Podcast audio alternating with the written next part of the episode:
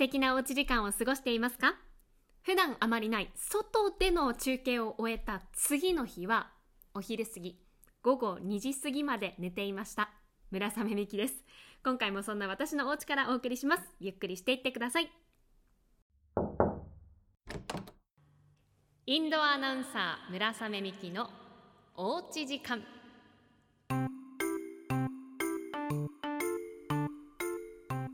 7月14日と21日2週連続で金曜日。外から生中継でした。普段担当しているテレビの「ドサンコワイド179」という夕方の情報番組ではスタジオを担当していますので外に出ることはほとんどないんです。ただその2日間は「ドサンコワイド観光応援キャラバン」と題しまして函館と美瑛から中継をさせていただきました。そのことについていろいろな回覧板をいただきましたので今回はそのキャラバン中継についてお話しします、えー、まずしゅうちゃんさんからです。ありがとうございます。函館での中継は木戸アナウンサーとの掛け合いかなり弾けてましたね。弾けるアメちゃんを久々に見ました。そうですか？いつも弾けてますよ。テンションが上がっている状態なのにおとなしいねってよく言われます。いやでも私というよりも木戸アナウンサーまあこの函館の中継ではね一緒にペアになって魅力をお伝えさせてもらったんですけど木戸さんはすごかったですね。函館名物のイカにかけた言葉。イカにもとかイカしてるとか準備はいいかとかもうリハーサルの段階から言ってるっていうすごいハート強いなって思いました。と言っている私も結局ねいかがでしたかなんて言ってつられてイカギャグ？たくさん言いながら中継をさせていただきました。ただですねあのおそらく弾けたのはこれも理由だったんじゃないかなと思うんです。下の階の高パパさんからです。ありがとうございます、えー、函館の中継お疲れ様でした。ありがとうございます。村雨さんがイカ踊りを踊っている姿が映らなかったのは残念でしたが函館の魅力函館市民の皆さんの明るく温かい雰囲気がすごく伝わりましたと。これとても嬉しいです。ありがとうございます。そうなんです。あの、イカ踊りっていうその道南函館の、まあ、ソウルビートと言ってもいいんじゃないでしょうかね。この曲を踊れたらもう間違いなく函館市民だっていうそのイカ踊りって言われるものがあるんですけれども、それを中継中に一緒に踊らせていただきました。ただ情けなかったのが、まあ、皆さんと一緒に踊った1分ぐらいだったと思うんですけどそんなに長くもなくで簡単な誰でも踊れる踊りなんです。決してハードではない。それを生放送中に踊ってで、まあ、踊っている時は私こう皆さんがずらーっと並んでいるところの右端にいたんです。で踊り終わって左端にいるお子さんに話を聞きたかったんですよね。なので、まあ、踊り終わってわーってでスタジオの人とかが感想を言ってる間にその右から左にまあそれもね10メートルぐらいですよ。もうダッシュ走って。1分踊って10メートル走る。もうそれだけで息が切れました。情けない。普段いかにあまたいかって言っちゃった。いかに運動をしていないのか体力がないのか反省しました。えー、でもね本当に楽しかったです。皆さん一緒に踊ってくださって。あの函館市民の皆さんならほとんどの方が踊れるっていうのは知ってたんですけどあのリハーサルのこうやってる時もタンタンタンタンタンタンっていう手拍子から始まるんですよね。その手拍子を聞いただけで皆さんあもうイカ踊りだって分かって一緒にやってくださってあやっぱりすごいなーって思いながら改めて魅力を私も感じました、えー、質問がまだ続きましてその日は函館に泊まったんですか？何か裏話とかあれば聞かせてくださいと同じような回覧板もいただいています、えー、ベイルさんです。ありがとうございます。えー、朝のワンコの散歩の時間にこのポッドキャストを聞いてくださっているそうです。嬉しいです。えー、函館からの中継が終わった後はどうされたんでしょうか何か美味しいものを食べることできましたか？よかったら聞かせてくださいと。ベイルさんありがとうございます。あの、美味しいもので思い出しました。今回のお供をご紹介します。元道民のコータさんからおすすめのスナック菓子として回覧板を回していただきまして、それを読んでなんかこう無性に食べたくなったので買ってきました。いきましょう。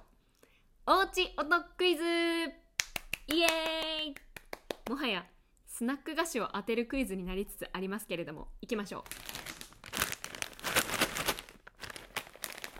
う。開けます。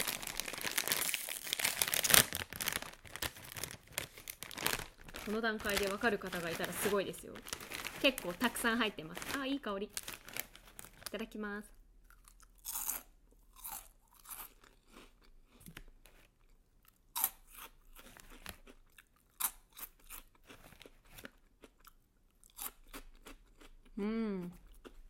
しい。これやっぱり1本じゃ止まらないですね。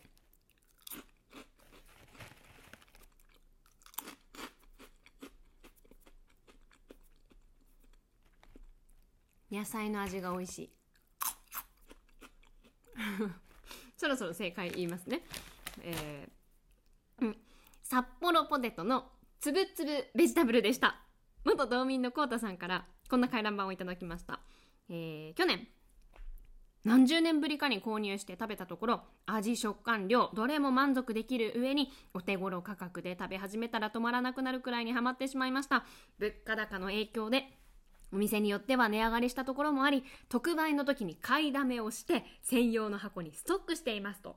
で写真もついていてこの専用の箱っていうのがねまたね段ボールっていうのがねもうほんと好感を持てます。元道民のこうたさん。これおそらく6個入ってますね。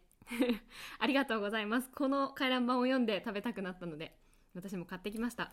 美味しいですねやっぱり。話を戻します、えー、函館での中継で、まあ、止まったのかどうかあとは中継終わった後どうしたんですかっていう質問をいただいたので、えー、泊まりでした。函館の時は。なので中継が終わってその後は夕飯？は居酒屋で。それこそねイカも含めた函館の美味しいものみんなでたくさん食べました。あとお昼も1時間ぐらい自由時間があってその着いてからお昼1時間ぐらいあってで中継の準備っていう感じだったのでその1時間、まあ、せっかく函館に来たからって言って結構二手に分かれたんですよ。ラッキーピエロか長谷川ストアか。もうこの2つに分かれてそれぞれ昼食をとったんですけど一応道外の方もね聞いてくださってると思うので説明をするとラッキーピエロっていうのが函館のご当地バーガーショップ。で長谷川ストアっていうのが、まあ、コンビニエンスストアなんです。で焼き鳥弁当っていう、まあ、焼き鳥とはついてるんですけどご飯の上に豚串が乗っているお弁当。これが有名なんです。もうこの2つがもう二大巨頭としてあってやっぱり函館に行ったら食べたいと。で私はもうラッキーピエロを食べるって決めていたので木戸アナウンサーと西尾アナウンサーあとスタッフも一緒にラッキーピエロに行ってチャイチキを食べたんですけど私もう一つ食べたいものというか飲みたいものがあったんです。それがラッキーピエロのごまシェイク。美味しいんですよ。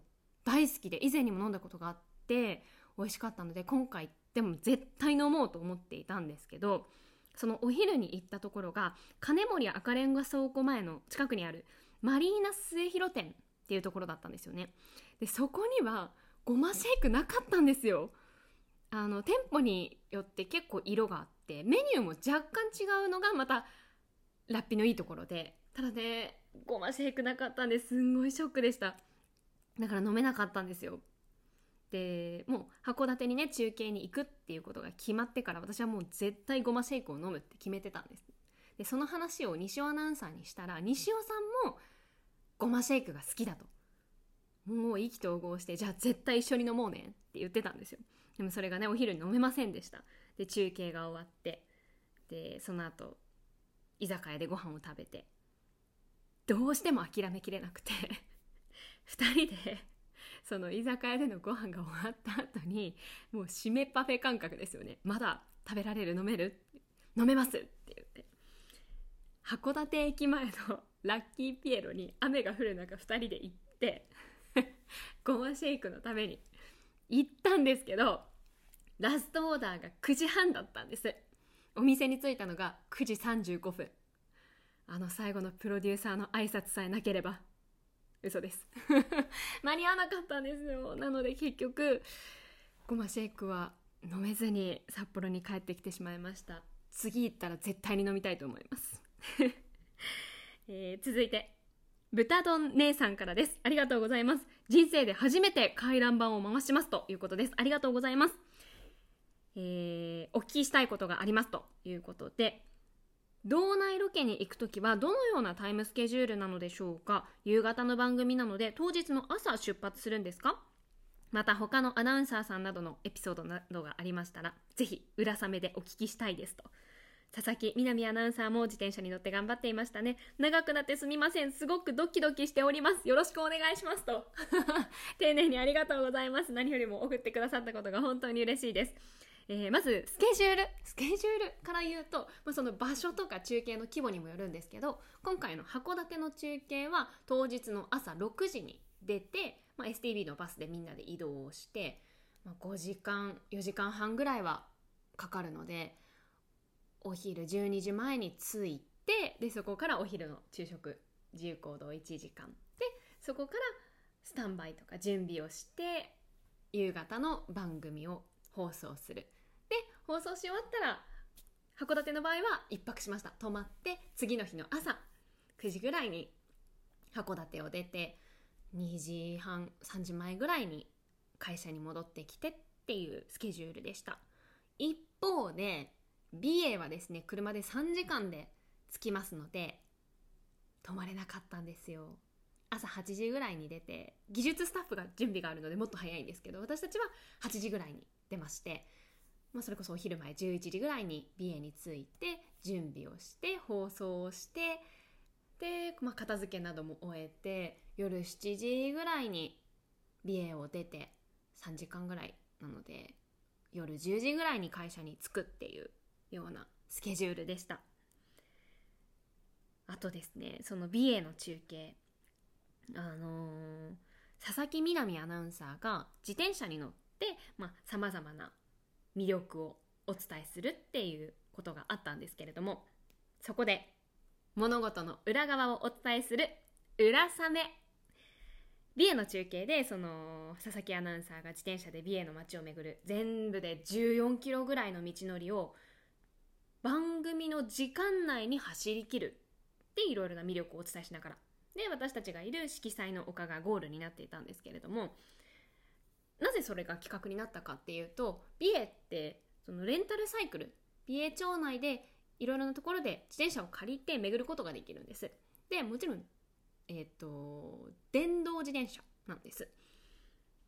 でこう町内を巡ることができる。のでそれもご紹介したいっていうことで今回その自転車の中継が企画として入ってたんですけど佐々木アナウンサーがそれを聞いた時に私電動自転車じゃなくて普通の自転車でやりたいですって 言ってました最初。あの彼女フルマラソンも完走するようなあのアスリートちゃんなので 私は普通の自転車でやってみたいですって言ったんですけど、えー、プロデューサーあとはディレクターに却下されてました。そういう中継ではないと。でもやっぱりその体力がある佐々木アナウンサーでも結構坂道も多いですしやっぱりその時間が決まっているっていうのが放送中にゴールしなければいけないっていうのがあったのでリハーサルももちろんしてるんですけれどもやっぱり結構ギリギリだったんですって放送に間に合うかどうか最後までに間に合うかどうかっていうのがギリギリでリハーサルで結構厳しいねってなって本番は少しペースアップしたって言ってました。ペースアップできるところがやっぱり、えー、体力あるなと思ってすごいなと思いました。ツッピーさんです。ありがとうございます。ドサンコワイド見ました。函館での中継とても良かったです。その日のお昼日本屋さんで限定カバー付きの地球の歩き方を買ったのでそれを見ながら楽しみました。ありがとうございます。あのドサンコワイド179とコラボレーションして作った地球の歩き方という旅行ガイドが今全国で発売されていますのでぜひ皆さん手に取っていただけたら嬉しいです。ドサンコワイド179のキャスター陣も写真などあとはコラムも書かせていただきまして登場しておりますのでよろしければ手に取ってみてください。質問。今後中継などで行ってみたい街はありますか？そうですね。私本当にありがたいことにほとんどの主要都市はもう行かせていただいたことがあるんですけどやっぱり島系利尻レブン奥尻テウリヤギシリなど島は今まで一度も行ったことがないので行ってみたいですね。やっぱりね船のスケジュールとかこう海の状況もあるのでなかなかこう気軽によし今日行こうってならない場所っていうこともあってまだ行けてないんです。なのでいつかそういった島には行ってみたいなと思っています。皆さんたくさんの回覧板回してくださってありがとうございました。今回はドサンコワイドのキャラバンでお邪魔した函館と美瑛のお話をさせていただきました。お世話になった皆さんそしてテレビを見てくださった皆さん本当にありがとうございました。え今回はスマイルさんからいただいたツンデレ風の言葉で締めたいと思います。他にも案がありましたらアメアットマーク stv.jp に送ってください。ame アットマーク stv.jp です。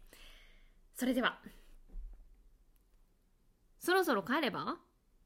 あ本当に帰るんだ。まあ寂しくはないけど。またね